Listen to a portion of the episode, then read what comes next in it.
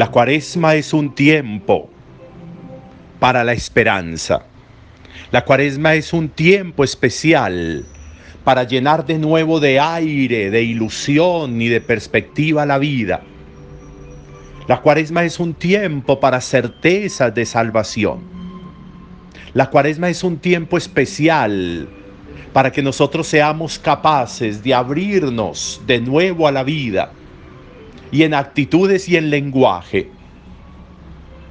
Podemos a veces tener un lenguaje de desilusión y de esperanza.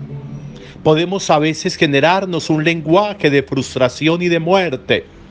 Podemos a veces hacerle eco a la derrota que podemos experimentar en el entorno, a las sombras de guerra, de muerte, de fracaso, de daño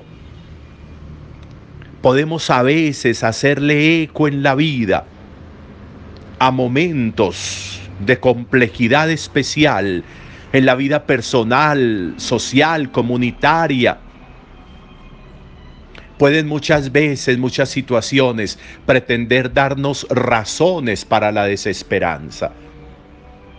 Pero aparece Dios, pero aparece Jesús para decirnos, no hay razón para eso. Aparece Jesús para decirnos que las cosas no son como creemos que son. Que a veces nosotros le damos demasiada importancia a lo que pretende dañarnos o destruirnos. Que a veces nosotros le permitimos a muchas palabras, a muchos desencuentros, a muchas personas, a muchas situaciones, les permitimos que se crezcan en nosotros como las sombras en la noche y que nos llenen de pavor, de miedo, de angustia, que nos aten, que nos inmovilicen. Enfermedades, cosas que no salen como quisiéramos que salieran, desencuentros con personas cercanas, desamores, persecuciones, palabras dañinas. Muchas de esas cosas están ahí, pero están ahí para pasar, no para quedarse, no para que nosotros les permitamos poner estacionarias en nuestra vida. Pasan para darnos una lección y la vida continúa. Por eso el lenguaje de esperanza puede que muchas veces podamos tener expresiones como las que dice hoy la profecía de Isaías Sión decía, me ha abandonado el Señor, mi dueño me ha olvidado. Y puede que muchas veces ese sea nuestro lenguaje. Y puede que muchas veces esas sean nuestras expresiones. Y puede que muchas veces nosotros le demos cabida a la derrota y al fracaso en la vida nuestra. Pero tendremos inmediatamente que desempolvar la fe para entender que así no es tendremos inmediatamente que ponerle resaltador a la historia nuestra para decir, soy cristiano. No puedo pensar así, un cristiano no piensa en derrota, un cristiano no piensa en fracaso. Es como Jesús hubiera pensado en muerte, estaría metido en el sepulcro. No, pensó en vida, pensó en Dios, pensó en el Padre. Se supo hijo y por eso experimentó el actuar del Padre sobre él y atrás quedó la muerte, atrás quedó el sepulcro y comienza de nuevo la vida.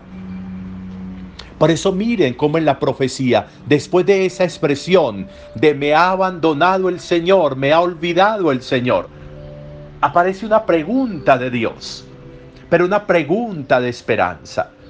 ¿Puede una madre olvidar al niño que amamanta, no tener compasión del hijo de sus entrañas? se mete Dios en una realidad, en una realidad de algo que pareciera imposible, imposible. Pareciera ser que una madre olvide al niño que amamanta. Imposible pareciera ser que una madre no tenga compasión del hijo de sus entrañas.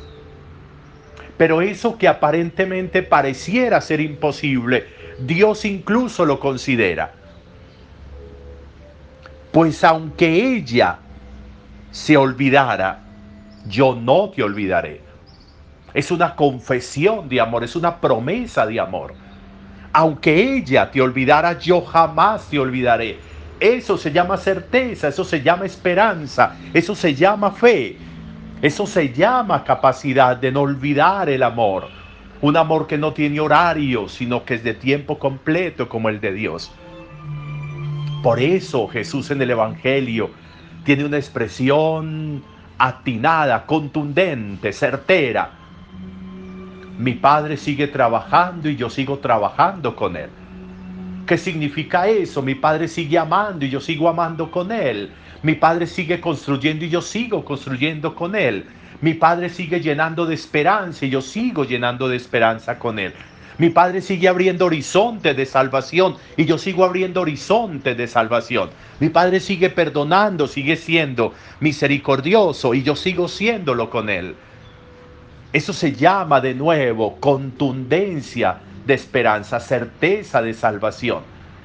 Por eso somos cristianos, porque nadie como Jesús podría ofrecernos esto, que aunque en la realidad de algo que pareciera imposible, que es el amor de una madre por su hijo, donde eso llegara a suceder, Dios jamás lo hará, Dios siempre estará.